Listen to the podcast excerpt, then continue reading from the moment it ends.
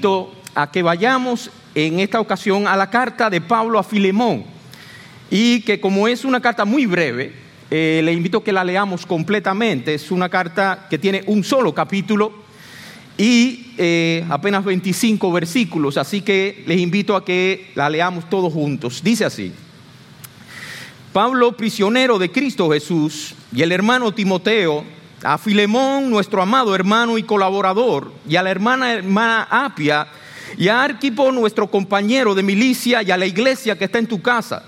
Gracias a vosotros y paz de Dios vuestro Padre y del Señor Jesucristo. Doy gracias a mi Dios siempre, haciendo mención de ti en mis oraciones, porque oigo de tu amor y de la fe que tienes hacia el Señor Jesús y hacia todos los santos. Y ruego que la comunión de tu fe llegue a ser eficaz por el conocimiento de todo lo bueno que hay en vosotros mediante Cristo. Pues he llegado a, tener mucho gozo y consuelo en tu amor, porque los corazones de los santos han sido confortados por ti, hermano. Por lo cual, aunque tengo mucha libertad en Cristo para mandar a hacer lo que conviene, no obstante, por causa del amor que te tengo, te ruego, siendo como soy, Pablo, el anciano y ahora también prisionero de Cristo Jesús, te ruego por mi hijo Onésimo, a quien engendré mis prisiones, el cual en otro tiempo te era inútil, pero ahora nos es útil a ti y a mí y te he vuelto a enviar, eh, yo, te lo he, yo te lo he vuelto a enviar en persona, es decir, como si fuera mi propio corazón, a quien hubiera querido retener conmigo para que me sirviera en lugar tuyo en mis prisiones por el Evangelio. Pero no quise hacer nada sin tu consentimiento, para que tu bondad no fuera, no fuera como por obligación, sino por tu propia voluntad porque quizás por esto se apartó de ti por algún tiempo para que lo volvieras a recibir para siempre. No ya como esclavo, sino como más que un esclavo, como un hermano amado, especialmente para mí, pero cuanto más para ti, tanto en la carne como en el Señor. Si me tienes por tu compañero, acéptalo como me aceptarías a mí. Y si te ha eh, perjudicado en alguna forma o te debe algo, cárgalo a mi cuenta yo, Pablo, escribo esto con mi propia mano. Yo lo pagaré por no decirte que aún tú mismo te me debes a mí. Sí, hermano, permíteme disfrutar esta, este beneficio de ti en el Señor. Recrea mi corazón en Cristo.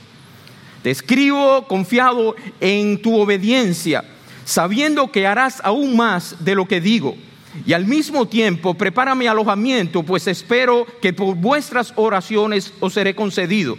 Te saludo Epafras, mi compañero de prisión en Cristo Jesús, también Marcos, Aristarco, Demas y Lucas, mis colaboradores. La gracia del Señor Jesucristo sea con vuestro espíritu. Amén.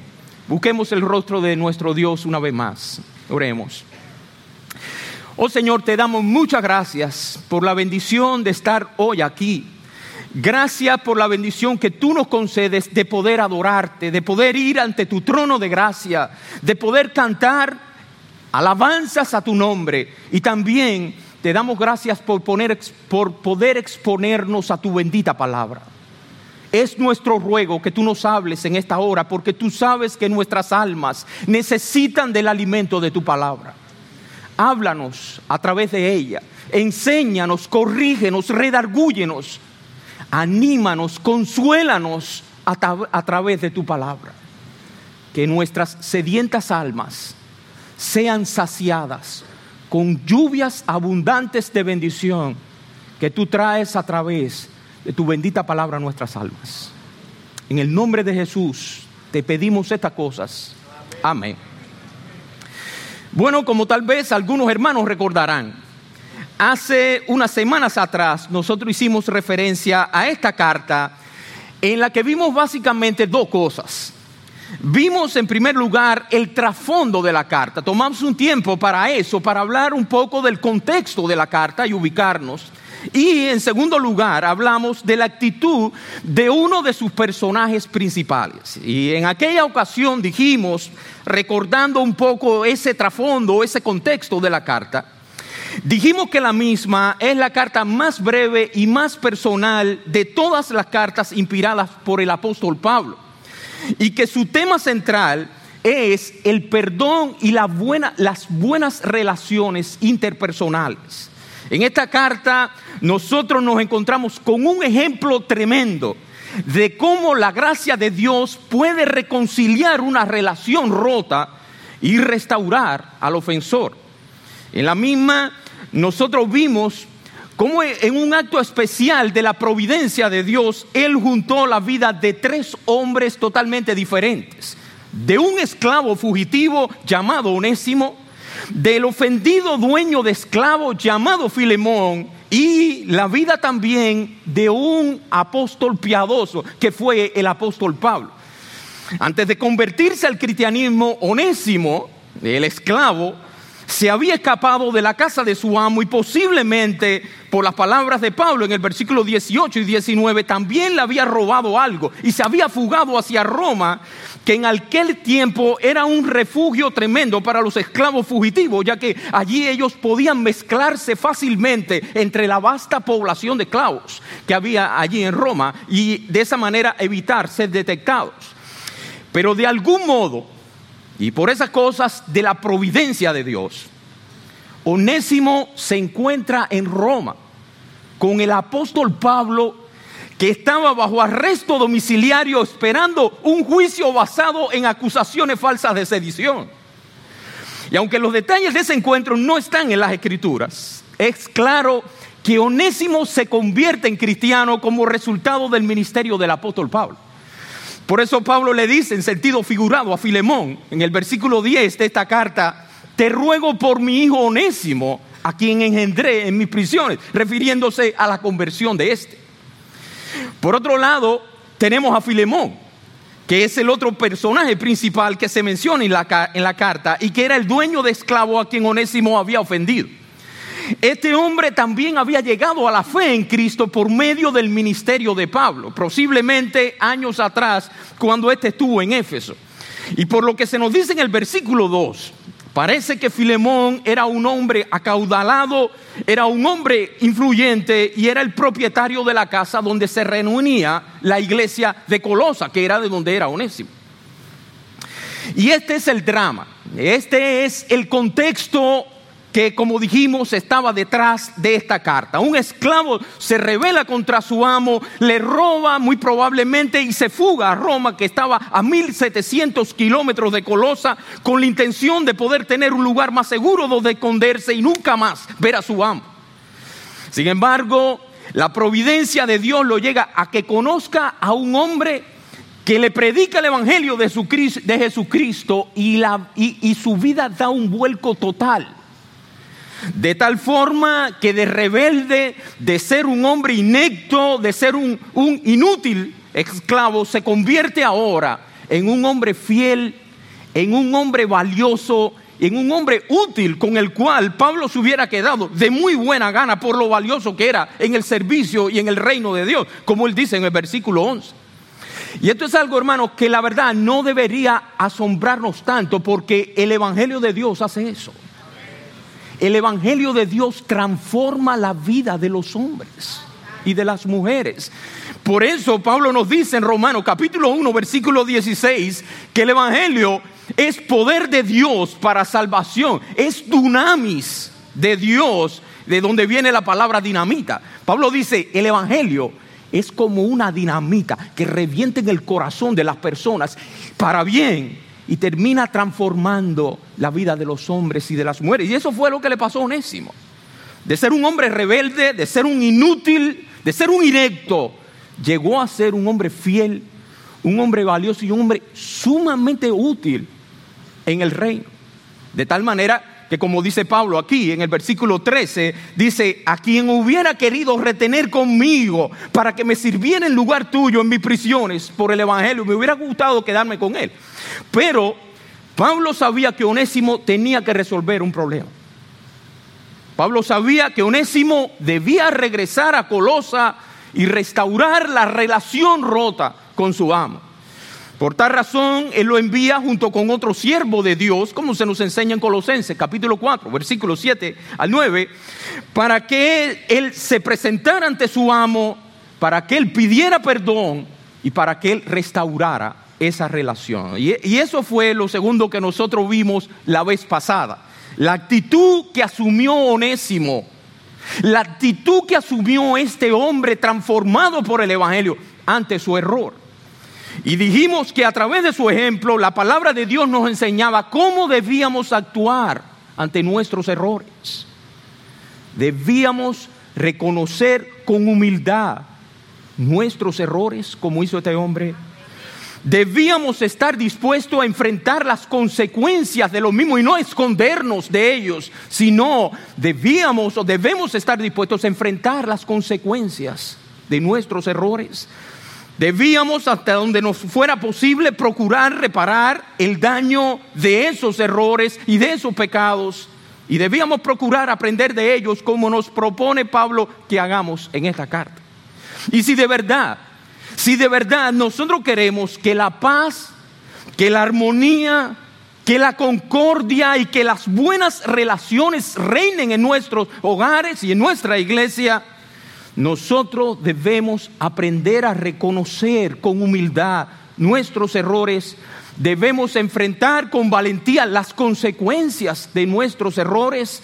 Debemos esforzarnos por, por, reparar nuestros errores y debemos procurar aprender de ellos. Y eso fue, eh, abuelo de Jet, lo que nosotros vimos la semana, bueno, la vez pasada. Hoy queremos acercarnos al segundo personaje importante de esta carta, que es Filemón. Y queremos ver dos cosas. Queremos ver, en primer lugar, la petición que se le hace en esta carta a Filemón. Y en segundo lugar, queremos ver el final de la historia, que obviamente está relacionada con Filemón. Por eso veamos entonces, en primer lugar, la petición que se le hace en esta carta. ¿Cuál es esa petición? Bueno, por lo que parece, Pablo conocía bien a Filemón. Él había sido el instrumento escogido por Dios para llevar a Filemón a Cristo, por lo que estos dos hombres eran amigos. Estos dos hombres se habían servido mutuamente e incluso tenían varios amigos en común. Eh, como es el caso, por ejemplo, de Epafras, el antiguo pastor de Filemón en la iglesia de Colosa y compañero de Pablo en su ministerio, como él menciona en el versículo 23. De manera que Pablo tenía una gran confianza con Filemón y por eso, en lugar de darle una orden con el peso de su autoridad apostólica, lo que él hace es presentar delante de su amigo de una manera muy cuidadosa y de una manera muy tierna también una petición. Por otra parte, Filemón era un creyente excelente. Eh, su reputación como un creyente piadoso y como un creyente afectuoso estaba claramente evidenciada y difundida. Su piedad, su afabilidad y su cordialidad habían llegado tan lejos como a Roma, ya que Pablo nos dice en el versículo 5, porque oigo de tu amor y de la fe que tienes hacia el Señor Jesús y hacia todos los santos. Bueno, todos los creyentes muestran en su vida amor por los hermanos. Por eso el apóstol Juan escribió en Primera de Juan, capítulo 3, versículo 14, diciendo, nosotros sabemos que hemos pasado de muerte a vida. ¿En qué? En que amamos a los hermanos. El que no ama a su hermano, dice, permanece muerte. Y un poquito más adelante, en esta misma carta, él dice, amados, amémonos unos a otros, porque el amor de Dios, porque el amor es de Dios. Todo aquel que ama es nacido de Dios y conoce a Dios. El que no ama no ha conocido a Dios, porque Dios es, es amor. El amor de los unos por los otros es el resultado de lo que se espera del conocimiento verdadero de Dios. Alguna medida de amor por los hermanos estará siempre presente en el corazón de todo creyente. Pero el amor de Filemón era mostrado de una manera extraordinaria. Y Pablo mismo era consolado y era animado por lo que había escuchado sobre el afecto de Filemón por otros hermanos. Por eso él escribió en el versículo 7, pues he llegado a tener mucho gozo y consuelo en tu amor, porque los corazones de los santos han sido confortados por ti, hermano. La palabra griega que se traduce aquí como confortados era una palabra que se usaba en, en el argot militar y daba la idea de describía al ejército cuando el ejército estaba descansando, cuando el ejército estaba, se estaba refrescando o, o estaba renovando sus fuerzas después de una larga jornada. Y lo que nos dice la escritura es que ese era el ministerio de Filemón.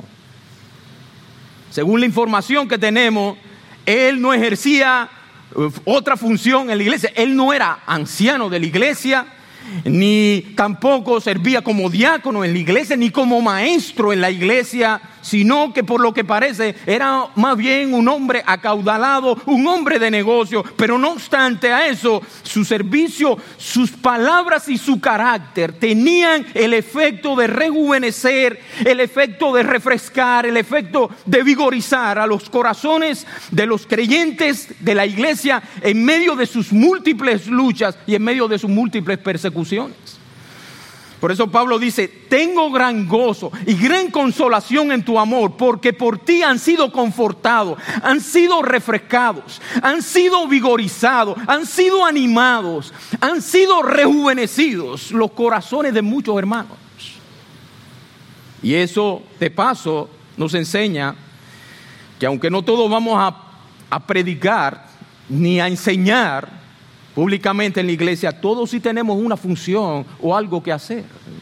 La función de este hombre era esa. Dios lo usó grandemente en eso, en que con sus palabras él terminaba animando, consolando, fortaleciendo el corazón de los hermanos. Y era un ministerio reconocido. Es decir, que, que muchos hermanos se habían sentido así con el servicio de este hombre. Ahora, ¿cuál es la petición? Que se le hace a Filemón? Bueno, Pablo le pide que reciba aquel esclavo que en un tiempo le había sido inútil, lo había agraviado y que se había escapado a Roma. Versículo 10 dice, te ruego por mi hijo Onésimo, a quien he engendrado en mis prisiones, el cual en otro tiempo te era útil pero ahora nos es, en cual en otro tiempo te era inútil, pero ahora nos es útil a ti, a mí. Y te lo he vuelto a enviar en persona, dice Pablo, como si fuera mi propio corazón. Me encanta esta traducción. La, Reina Valera dice, el cual vuelvo a enviarte, tú pues recíbele como a mí mismo, pero aquí en la Biblia de la América dice, recíbele como si fuera mi propio corazón.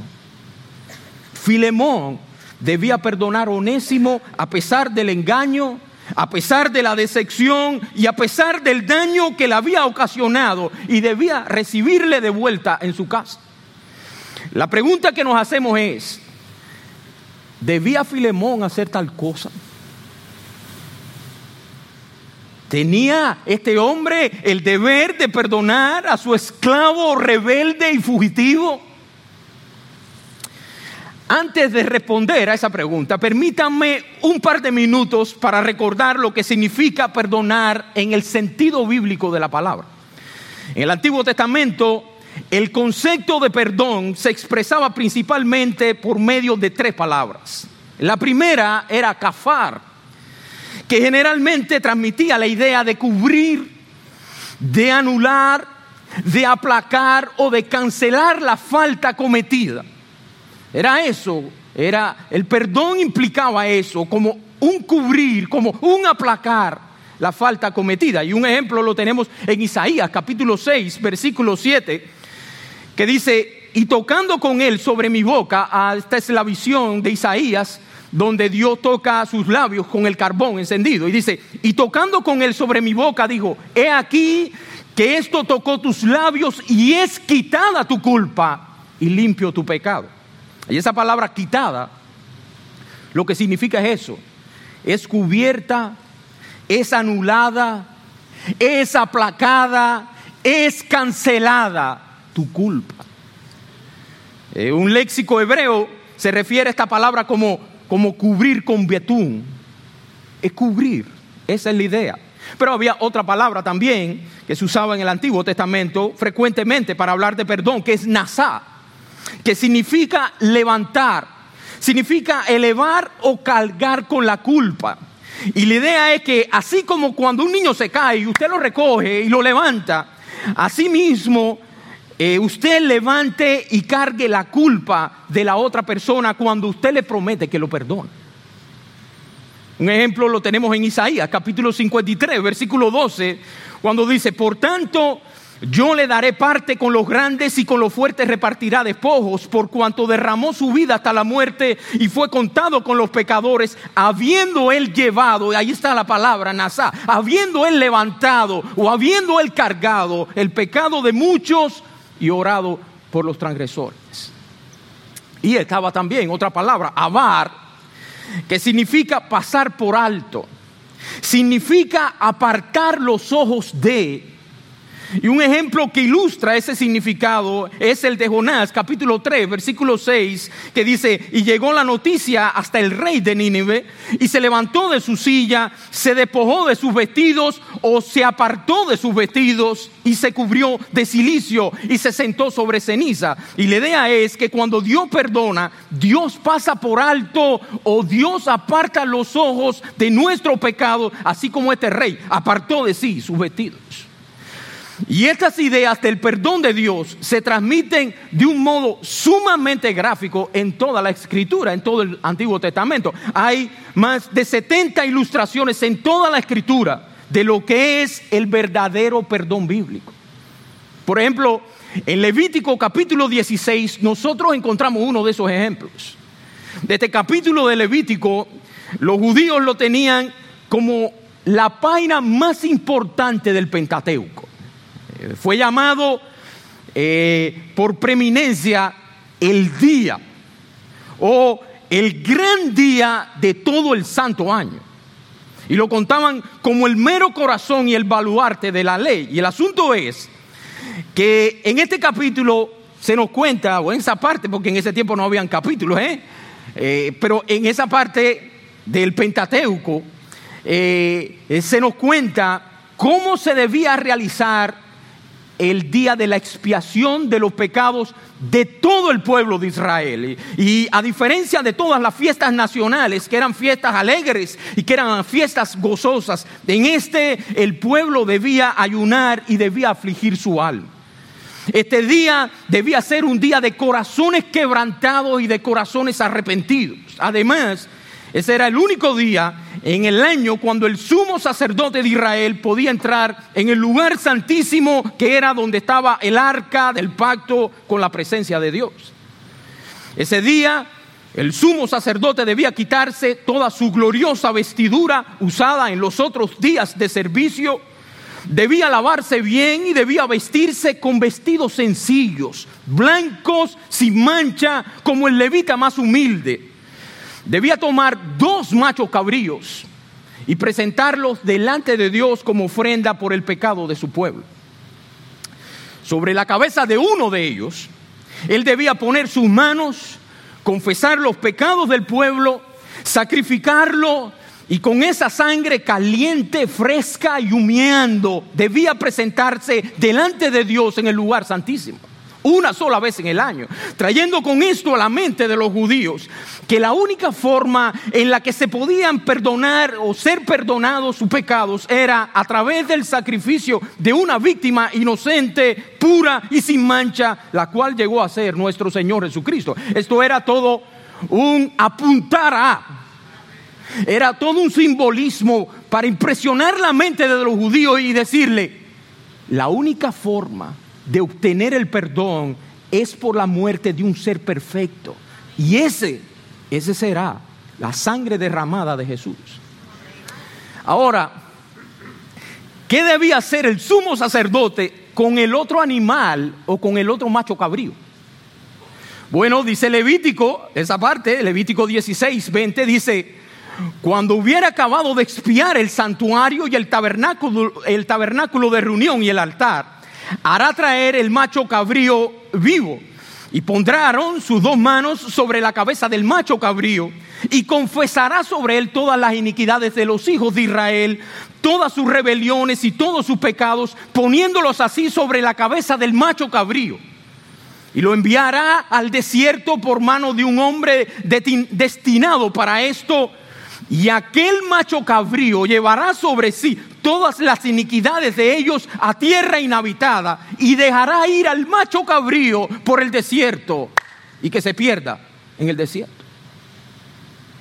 Lo que el Señor le estaba queriendo traer a la mente de los judíos con esto y a la nuestra también, es que era así como ellos, eh, que, que así como ellos llevaban a ese animal al desierto y se olvidaban del mismo y lo apartaban de su vista, Así también Dios se olvida de nuestros pecados, los aparta de su vista nuestras rebeliones y nuestros pecados cuando Dios nos perdona.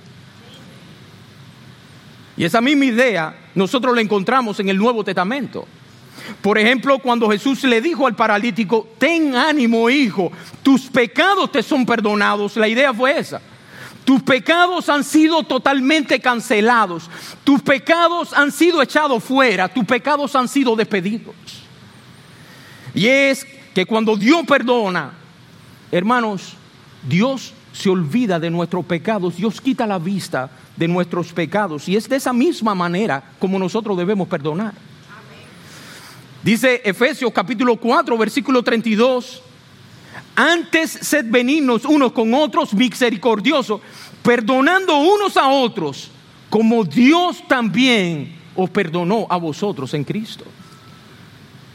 Y Colosenses capítulo 3, versículo 14 dice, soportándoos unos a otros y perdonando unos a otros, si alguno tuviere queja contra otro, de la misma, de la manera que Cristo perdonó, así también hacedlo vosotros. De manera que cuando usted le dice a una persona, yo te perdono, usted lo que está haciendo es prometiéndose, prometiéndole a esa persona que así como Dios se ha olvidado de sus rebeliones y de sus pecados, así también usted se olvidará de la ofensa que esa persona cometió contra usted. Y que cualquier pensamiento que venga a su mente referente a ese asunto, usted lo tendrá como un pensamiento pecaminoso. Porque el perdón es eso. Es una promesa, por eso es bueno. Cuando usted agrave a alguien y usted va humildemente y le pide perdón, usted le diga, ¿usted me perdona? Que la persona le diga, sí, yo te perdono. Eh, la persona está prometiendo, ese es el perdón bíblico. La persona está prometiendo, yo prometo, yo te prometo sacar de mi mente este asunto, ponerlo al lado si viene algún pensamiento otra vez a mi mente respecto al agravio que tú me hiciste, a la vergüenza que me hiciste pasar, a la falta que cometiste conmigo, yo lo voy a tener como pecaminoso, pues yo te prometí delante de Dios que yo te iba a perdonar. Y eso es lo que significa el perdón bíblico, el perdón bíblico en el sentido, eh, en el sentido verdadero, en el sentido de la palabra. Es una promesa de olvidar es una promesa de pasar por alto. Es una promesa de no volver a tener en cuenta nunca más el agravio que esa persona cometió contra usted. Y hermano, es de esa manera en la que Filemón debía perdonar a Onésimo. Ahora, la pregunta otra vez, ¿tenía él de verdad, tenía él que perdonarlo? Bueno, la respuesta es que sí. Sí, Negarse a perdonar a Onésimo habría sido una desobediencia a la clara enseñanza de Cristo y a todos los principios bíblicos básicos acerca de la doctrina del perdón. Por ejemplo, un principio básico acerca de esta doctrina es que no solamente el asesinato está prohibido por el sexto mandamiento que dice no matarás, sino también la ira y la falta de perdón. El no perdonar, el no mostrar una actitud perdonadora, hermano, eso es quebrantar el sexto mandamiento. Eso lo vimos con la clase del pastor Salvador de ética. La amplitud del mandamiento. Jesús le dio un sentido mucho más amplio a este mandamiento en Mateo capítulo 5, versículo 21, enseñándonos que cuando Dios estableció el mandamiento de no matar, también prohibió el odio, también prohibió la malicia, también prohibió la ira, la venganza y la falta de perdón hacia cualquier persona. Así que el sexto mandamiento prohíbe el no el guardar rencor en nuestro corazón, pero también en un sentido positivo nos manda a procurar una disposición que haga siempre posible un perdón pleno y completo para todos los que nos pidan. Y eso es un mandato de las escrituras. Pero un segundo principio básico sobre esta doctrina del perdón establece también que cualquiera que nos ofende, en realidad ofende en mayor medida a quién? A Dios. A Dios. Por ejemplo, el adulterio de David con Bexabé fue un pecado cometido contra ella. Fue un pecado cometido contra su esposo Urias, a quien David envió a una muerte segura. Fue un pecado cometido contra la familia de Urias, ahora despojada de un ser querido por culpa de David. Fue un pecado contra la familia de David, quienes tuvieron que cargar por generaciones las consecuencias de ese acto. Y fue un pecado contra toda la nación de Israel, porque ella había puesto su confianza en David como su rey, como su ejemplo y como su líder espiritual. No obstante, en el Salmo 51, que es la gran oración de arrepentimiento de David, él dice en el versículo 4, contra ti, contra ti solo he pecado y he hecho lo malo delante de tus ojos. Y el asunto no era que David tenía un corazón duro e indiferente ante, ante sus pecados contra las otras personas. Él sabía que esos pecados eran enormes y que incluían la muerte de Urias, el robo de su esposa, el descrédito a la pureza nacional de Israel, las mentiras dichas a casi todos y una multitud de otras ofensas. Pero por grande que fueran sus pecados contra otras personas, el pecado contra Dios era infinitamente mayor. Y David en esta oración quería asegurarse que Dios supiera que así él lo entendía. Al primero a quien David acudió para pedir perdón fue a Dios. Él era el único que importaba en el sentido eterno. Si Dios perdonaba a David, entonces David podía buscar el perdón de los demás y podía buscar de alguna manera hacer restauración por su falta cometida. Pero con la ofensa contra Dios, como la ofensa contra Dios era lo más grande, esa era la primera cosa que tenía que atenderse. Por eso si toda ofensa contra nosotros implica una mayor ofensa contra Dios, y si Dios perdona al ofensor, la pregunta es, ¿quiénes no somos nosotros para resistirnos a no perdonar? Sin importar cuál hubiera sido la ofensa de Onésimo contra Filemón, él había pecado mucho más gravemente contra Dios. Y si Dios lo había perdonado, Filemón no debía negarse, no debía negarle su perdón. Porque si Dios perdona la ofensa mayor, hermanos, es pecado que nosotros nos neguemos en perdonar las ofensas menos graves. Un tercer principio bíblico básico que obligaba a Filemón a perdonar es el que establece que quienes se rehusan en perdonar a otros tampoco recibirán el perdón de Dios. Eso Jesús lo dice en Mateo capítulo 6, versículo 14 y 15. Porque si perdonáis a los hombres sus ofensas, os perdonará también a vosotros vuestro Padre Celestial. Mas si no perdonáis a los hombres sus ofensas, tampoco vuestro Padre os perdonará vuestras ofensas. El no perdonar a otros el, mostrar un espíritu resistente al perdón, eso estorba nuestra comunión con Dios y nos expone a recibir el castigo de Dios. Un cuarto principio bíblico básico que obligaba a Filemón a perdonar es el que nos enseña que un espíritu no perdonador inhabilita al creyente también para adorar. En el sermón del, monte, nuestro Señor dijo, por tanto, si traes tu ofrenda al altar y allí te acuerdas de que tu hermano tiene algo contra ti, deja allí tu ofrenda delante del altar y anda, reconcíliate primero con tu hermano y entonces ven y presenta tu ofrenda. Si estando en medio de un acto de adoración, usted recuerda que usted ha ofendido a su hermano, usted debe dejar su ofrenda allí en el altar e ir y reconciliarse primero con su hermano. En tal caso, la reconciliación de una relación rota tiene primacía o superioridad sobre la adoración misma. Oh. La adoración es normalmente la prioridad suprema en la vida de un creyente, pero existe una única excepción y es cuando usted sabe que ha ofendido a un hermano o a una hermana o a su esposo o a su esposa. Entonces la primera prioridad es reconciliarse con el hermano y restaurar la relación rota. De lo contrario, eso será un obstáculo en su adoración. Y eso es lo que nos enseña este pasaje.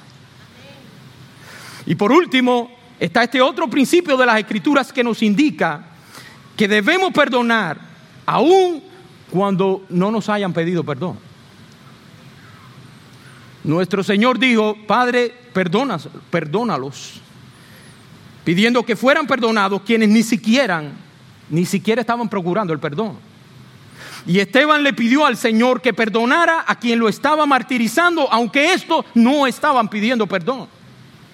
Aunque la relación nunca podrá ser restaurada totalmente a menos que el ofensor procure el perdón, es nuestra responsabilidad abstenernos de guardar rencor y perdonar de corazón para ser libres de toda amargura y así nosotros estar en disposición de manifestar amor y misericordia. De manera que, visto desde cualquier ángulo, Filemón tenía la responsabilidad de perdonar a Onésimo. Ahora, lo perdonó él. Sucedieron las cosas así como Pablo lo pensó. Perdonó Filemón a Onésimo. Bueno, eso nos lleva a nuestro segundo y último punto que dijimos que íbamos a ver en el día de hoy, que es el resultado final de la historia.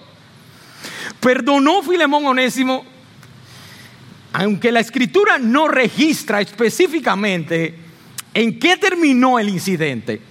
Sí, hay varias razones para pensar que la respuesta de Filemón haya sido conforme a todo lo que Pablo le había pedido. Primero, por el incentivo que desde el punto de vista humano tenía este hombre para perdonar a su esclavo. Dice el versículo 22, prepárame también alojamiento porque espero que por vuestras oraciones os será concedido. Y es muy probable que cuando Pablo redactó esta carta ya se hubiera fijado la fecha de su juicio para que compareciera ante la corte imperial. Y parece que Pablo tenía plena esperanza de ser soltado. Desde Roma él esperaba regresar a las iglesias que, había, que, se habían formado en Asia Menor, incluyendo a Colosa.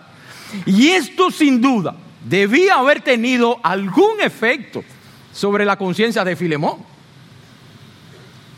Es muy poco probable que él orara por el regreso de Pablo a Colosa si él no hubiera perdonado a Onésimo. Él no querría que su querido, hermano, que su querido hermano y amigo llegara y que se sintiera decepcionado con él, porque no perdonó al esclavo arrepentido. Y el peso de tener que rendirle cuenta a su padre espiritual muy probablemente lo motivara a hacer lo que él tenía que hacer, lo correcto, que era perdonar a Onésimo. Pero, por otra parte, los versículos finales de la carta ofrecen otro agudo incentivo también desde el punto de vista humano para Filemón, para que él perdonara.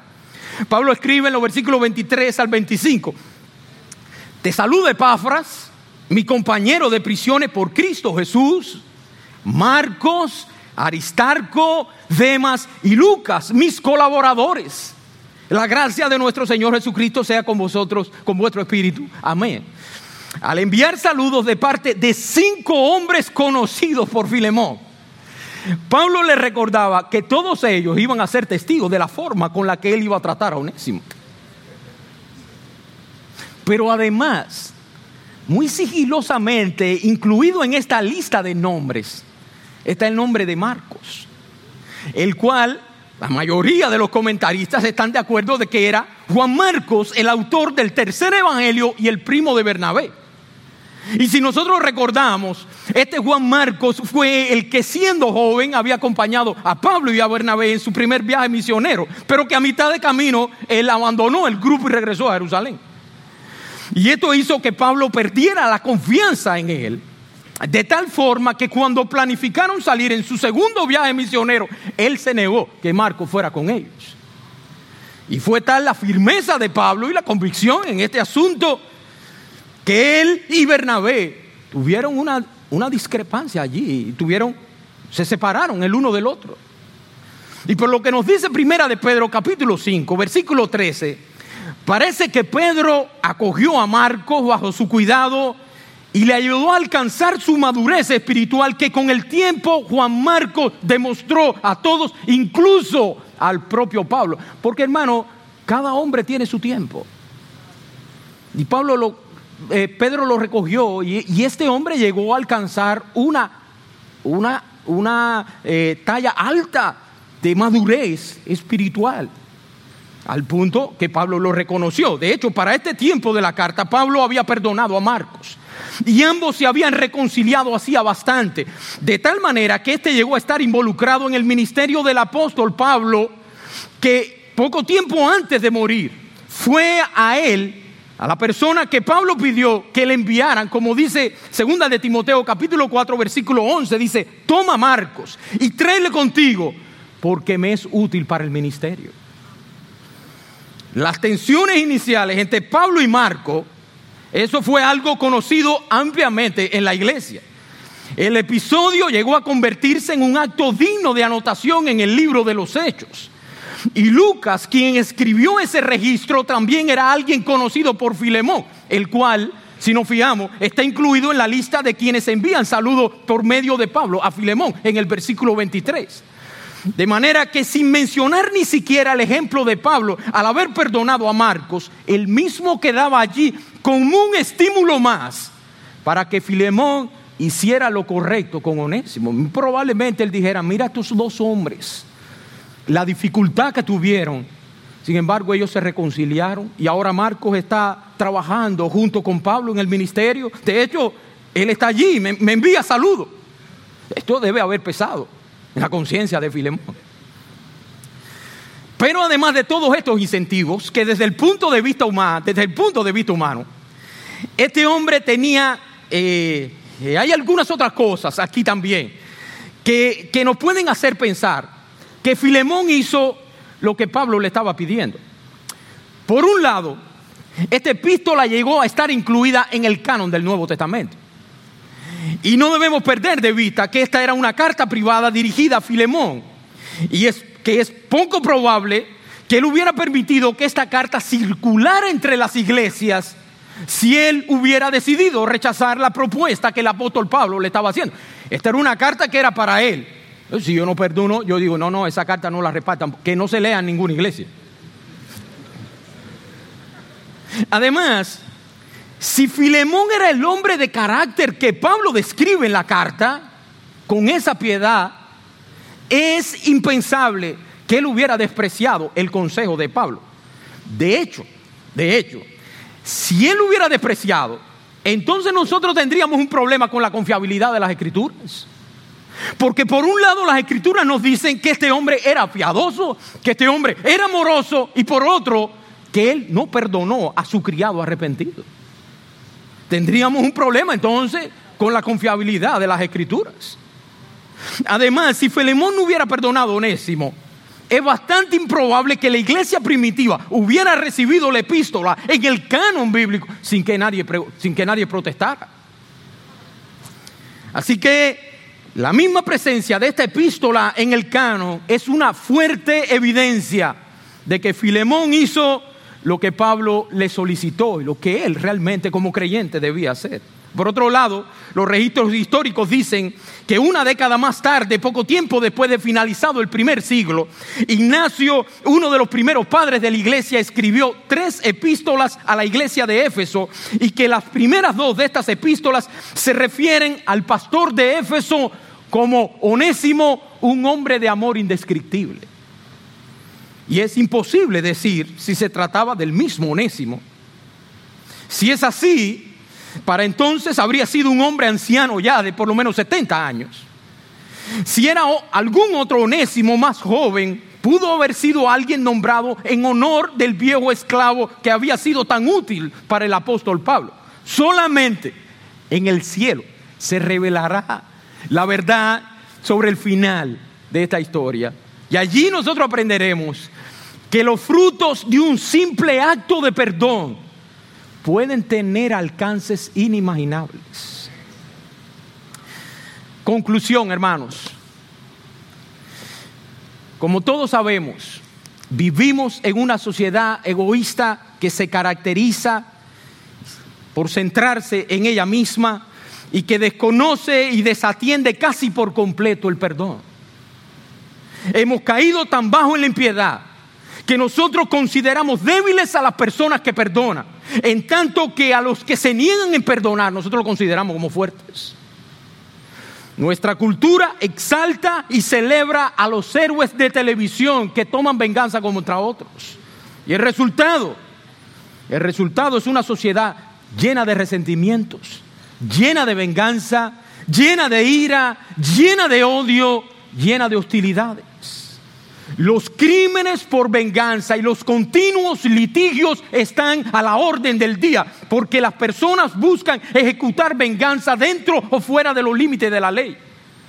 Además, la falta de perdón es tal vez la causa primordial de la gran desintegración familiar que nosotros vemos en el día de hoy. Sin embargo, nosotros debemos tener bien claro que la falta de voluntad para perdonar es algo impensable en la vida de un creyente. Eso es un acto de rebelión y es un acto de desobediencia a Dios. Como ya vimos en las escrituras, hay muchos principios en los que se nos ordena a perdonar a otros como Dios nos ha perdonado. Y el no hacerlo, hermanos, el no hacerlo acarreará grandes males para nuestras almas. La falta de perdón, la falta de perdón encierra al cristiano tras las rejas del pasado. La falta de perdón mantiene vivo el dolor y deja la herida abierta, impidiendo que esa herida sane. La falta de perdón es insistir en los agravios sufridos todo el tiempo, todo el tiempo. Es alimentar el resentimiento. La falta de perdón es alimentar la ira y es dejar que poco a poco se vaya escapando nuestro gozo de vivir. Porque la falta de perdón produce una terrible amargura. Cuanto más tiempo permanezca el creyente aferrado a las ofensas que han cometido contra él, más amargura, más resentimiento tendrá en su corazón. Y la amargura la amargura no es solo un pecado, ¿eh? La amargura es una infección. El autor de Hebreo nos advierte, mirad bien, no sea que alguno deje de alcanzar la gracia de Dios, que brotando alguna raíz de amargura os estorbe y por ella muchos sean contaminados, incluyendo tu esposa, incluyendo tu esposo, incluyendo tus hijos. Porque hermano, la persona amargada es una persona que sus conversaciones generalmente son, eh, son sarcásticas, son generalmente conversaciones cortantes y a veces hasta calumniadoras. La amargura se transmite, hasta en tu forma de hablar, tú la transmites a otros. La amargura distorsiona toda la perfección, toda la percepción que tiene una persona, produciendo emociones violentas, intolerancia y pensamientos vengativos y trae consecuencias especialmente devastadoras en la vida matrimonial. La amargura destruye por completo el afecto y la amabilidad que debe existir entre los cónyuges. La raíz de la amargura y la falta del perdón produce a menudo la cizaña del divorcio.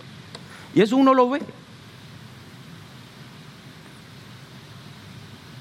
Un día el esposo le habló mal a la esposa y ella no reaccionó bien. Y ella lo guardó en el corazón, no lo manejó como debía manejarlo, no habló del asunto con su esposo y lo dejó allí sin perdonar. y otro día se decepcionó de su esposo por ciertas cosas. Y otro día eh, su esposo eh, hizo algo que a ella no le gustó y se guardó ahí. Y ella va guardando eso en su corazón. Y va llenándose de resentimientos y va llenándose de amargura en su corazón y va llenándose de malos pensamientos para con su esposo en su corazón y los tiene allí hasta que llega el momento que dice, pastor, yo me voy a separar de fulano. ¿Cómo? No, porque es que ya yo no lo amo. Perdí el amor por él. Claro, si llevas años reaccionando mal, guardando y atesorando y, alimentando esa amargura en tu corazón por no tratar el asunto y perdonar. Hermano, la falta de perdón abre la puerta a la obra de Satanás. Por eso Pablo nos advierte cuando dice, airaos pero no pequéis. No se ponga el sol sobre vuestro enojo ni deis lugar al diablo. Y también escribió a los corintios, y al que vosotros perdonáis yo también, porque también yo lo, eh, porque también yo lo que eh, lo que he perdonado, si algo he perdonado, por vosotros lo he hecho en presencia de Cristo, para que Satanás dice no gane ventaja alguna sobre nosotros, pues no ignoramos sus maquinaciones. No es exagerado afirmar que gran parte del terreno que Satanás gana en nuestra vida se debe a nuestra falta de perdón. Sin embargo, el perdón impide que cualquier ataque demoníaco avance más y más. Por eso, mi hermano, déjame preguntarte, ¿eres tú un hombre y una mujer perdonadora? Cuando te piden perdón, ¿Tú perdonas realmente? ¿O eres de los que dices que sí, que perdona, pero a la primera provocación tú sacas a relucir el expediente completo de la persona? Cosas de hace 10 años.